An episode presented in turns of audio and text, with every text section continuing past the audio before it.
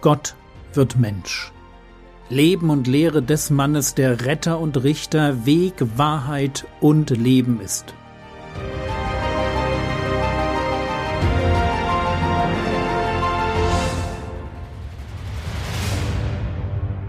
Episode 1 Im Anfang war Gott. Herzlich willkommen. Mein Name ist Jürgen Fischer und heute steigen wir mit diesem Podcast in ein verrücktes neues Projekt ein. Ich möchte neben meinem Podcast zu biblischen Themen im wöchentlichen Wechsel durch das Leben Jesu hindurch predigen. Und zwar so, wie es die Schreiber der Evangelien, also Matthäus, Markus, Lukas und Johannes, überliefert haben. Dieses Predigtprojekt wird ein wenig größer. Und wenn ihr euch darauf einlasst, müsst ihr leider ein wenig Zeit mitbringen. Denn ich will mir wirklich jedes Ereignis aus dem Leben des Herrn Jesus in chronologischer Reihenfolge anschauen. Lasst mich deshalb an den Anfang eine Bitte, einen Dank und einen Hinweis stellen. Die Bitte. Bitte betet für dieses Projekt. Es ist groß und ich werde älter und ich würde es gern, sagen wir mal, in den nächsten acht bis zehn Jahren zum Abschluss bringen. Ein Dank. Der Dank gilt Steve Gregg, einem amerikanischen Prediger, der mir mit seiner 180-teiligen Predigtreihe durch die Evangelien die Idee für das Projekt gegeben hat. Ich kann es nicht anders sagen, sein Fleiß und seine Leidenschaft inspirieren mich. Der Hinweis. Dieser Podcast will Jesus von Nazareth vorstellen, sein Leben und seine Lehre. Ja, ich will das Denken meiner Zuhörer anregen, aber nicht so sehr, mit meinen Ideen und Anwendungen und Lebensbeispielen, als vielmehr mit dem, was der Herr Jesus gesagt und getan hat. Lass mich einen Begriff erklären.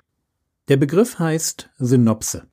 Synopse besteht aus zwei Teilen, also das Wort Syn und Opse. Syn ist eine Vorsilbe und bedeutet zusammen. Opse klingt nach Optiker und hat tatsächlich etwas mit Anschauen zu tun. Eine Synopse ist eine Zusammenschau. Was wird zusammengeschaut? Das Leben Jesu. Oder genauer, die Evangelien. Statt sie nacheinander zu lesen und jedes für sich zu betrachten, wie man das in einer Vers für Vers Auslegung machen würde, möchte ich das Leben Jesu synoptisch betrachten. Ich lege also die Evangelien nebeneinander, springe zwischen den Evangelien hin und her und verfolge einfach die Geschichte Jesu. Warum ein synoptischer Gang durch das Leben Jesu? Bleiben da nicht Details auf der Strecke?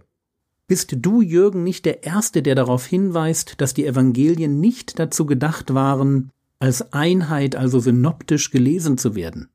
Ja, das stimmt. Jedes Evangelium bildet tatsächlich eine literarische Einheit, die man nicht unnötigerweise aufbrechen sollte. Und doch glaube ich, dass es super wertvoll sein kann, sich mit einem Gesamtbild des Lebens und der Lehre Jesu zu beschäftigen. Es ist die Möglichkeit, in die Vogelperspektive zu gehen und alles zu sehen, den roten Faden eines Lebens, das absolut einmalig ist. Je älter ich werde, desto mehr stelle ich eines in meinem Leben fest. Ich brauche mehr Jesus in meinem Leben. Und damit meine ich nicht, dass ich mehr sein sollte wie Jesus. Das ist das grundsätzliche Ziel.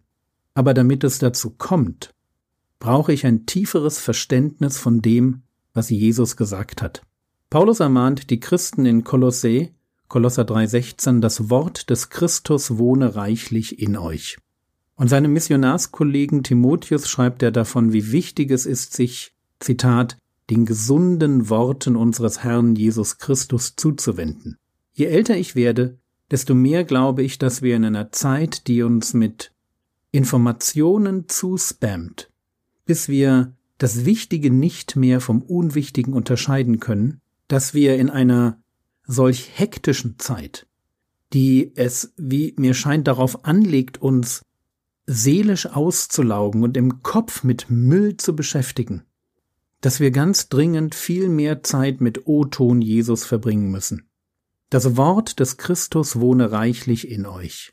Das soll so etwas wie das Leitmotiv dieser Podcast-Reihe werden. Und ich wünsche mir, dass es die Mischung der beiden Reihen ist. Eine Woche ein thematischer Schwerpunkt, eine Woche ein Stück Leben und Lehre Jesu. Dass es diese Mischung ist aus der geistlicher Tiefgang erwächst. Wir leben in turbulenten Zeiten, die sich für mich weniger nach Erweckung anfühlen, als nach dem großen Abfall vor dem Erscheinen des Antichristen. Und wir brauchen mehr Jesus in unserem Leben, um den Verführungen der Welt, um den dämonischen Angriffen auf unser Gefühls- und Gedankenleben, sowie den falschen Propheten und Irrlehrern unserer Zeit entgegentreten zu können. Wisst ihr, nur Jesus kann uns als guter Hirte durch diese Zeit bringen, damit wir bis zum Ende standhaft bleiben. Ihn kennen, ihm folgen, seine Worte bewahren und seine Worte tun. Das ist das einzige Geheimnis eines geistlichen Lebens, das gelingt. Und ich hoffe und bete, dass O-Ton Jesus als Podcast-Reihe in deinem Leben dazu einen Beitrag leisten darf. Wo muss ein Podcast zum Thema Jesu Leben und Lehre anfangen? Am Anfang. Aber eben nicht bei der Geburt Jesu, sondern deutlich davor. Und deshalb starten wir mit den ersten Versen des Johannesevangeliums. Das Johannesevangelium ist etwas speziell. Es enthält keinen Bericht über die Geburt Jesu, setzt inhaltlich die ersten drei Evangelien, Matthäus, Markus und Lukas, voraus, aber es beginnt chronologisch weit vor den anderen Evangelien. Johannes 1, Vers 1 und 2. Im Anfang war das Wort, und das Wort war bei Gott, und das Wort war Gott, dieses war im Anfang bei Gott. Wenn Johannes seine Biografie des Herrn Jesus beginnt, dann beginnt er mit der Schöpfung. Als das beginnt, was wir Dasein nennen, Raum und Zeit, als der Kosmos Wirklichkeit wird, noch bevor der eigentliche Schöpfungsprozess beginnt. Im Anfang war Gott. Gott ist ewig. Der die Zeit erschafft, ist selbst nicht an die Zeit gebunden. Aber Gott entschließt sich, das Universum zu erschaffen. Und Johannes beschreibt den Moment, als Gott damit beginnt, alles ins Dasein zu sprechen. So wie es im Psalm 33 heißt, die Verse 6 und 9, durch des Herrn Wort sind die Himmel gemacht, und all ihr Heer durch den Hauch seines Mundes. Denn er sprach und es geschah, er gebot und es stand da. Im Anfang spricht Gott. Und damit wir uns nicht falsch verstehen, wenn es in 1. Mose 1 im Schöpfungsbericht immer wieder heißt, und Gott sprach, dann dürfen wir uns Gott nicht als Menschen vorstellen. Gott ist und bleibt Gott. Und weil er Gott ist, können wir ihn nicht denken. Wir können nicht wirklich verstehen, was es heißt, ewig zu sein oder heilig zu sein oder Geist zu sein. Gott ist wirklich anders. Und wir können Gott aus der Perspektive von Geschöpfen nur mit Worten beschreiben, die für uns einen Sinn ergeben. Wenn wir über Gott reden, dann tun wir häufig so, als wäre Gott ein Mensch. Aber er bleibt natürlich Gott. Wir benutzen menschliche Begriffe und Vergleiche, um über Gott zu reden. Aber wir tun das nur, weil wir nicht anders können. Ich will das noch einmal sagen, Gott in seiner Göttlichkeit können wir nicht denken. Er muss sich uns offenbaren, und er muss sich uns in Bildern und Begriffen mitteilen, die wir verstehen können, damit das, was Gott uns über sich selbst sagt, irgendwie Sinn ergibt. Gott spricht und wie unsere Worte, die nur Schallwellen sind, Leben und Tod hervorbringen können. So heißt es in Sprüche 18, Vers 21. Unsere Worte haben Wirkung. Wir können mit ihnen Menschen ermutigen oder durch eine Lüge ein Leben zerstören.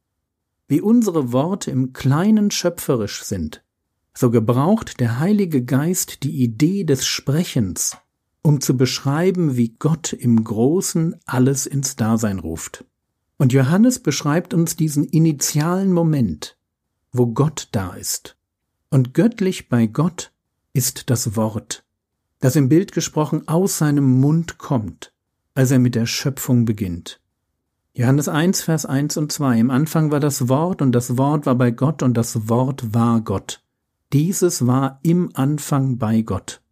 Und jetzt verstehen wir vielleicht auch ein wenig, wie das sein kann dass das Wort bei Gott und Gott beziehungsweise göttlich ist. Es ist so wie bei einem Wort, das wir sprechen. Unsere Worte sind bei uns, es sind Schallwellen, die von uns ausgehen, aber inhaltlich entsprechen sie uns. Sie sind wie wir. Das, was ich sage, ist der vielleicht wichtigste Ausdruck meiner Persönlichkeit. Und so wissen wir, wo die Geschichte des Herrn Jesus ihren Anfang nimmt. In Gott. Und somit in der Ewigkeit. Oder um unsere heutige Episode mit einem Zitat aus Micha 5, Vers 1 abzuschließen. Und du, Bethlehem, Ephrata, dass du klein unter den Tausendschaften von Juda bist. Aus dir wird mir der hervorgehen, der Herrscher über Israel sein soll, und seine Ursprünge sind von der Urzeit, von den Tagen der Ewigkeit her. Amen.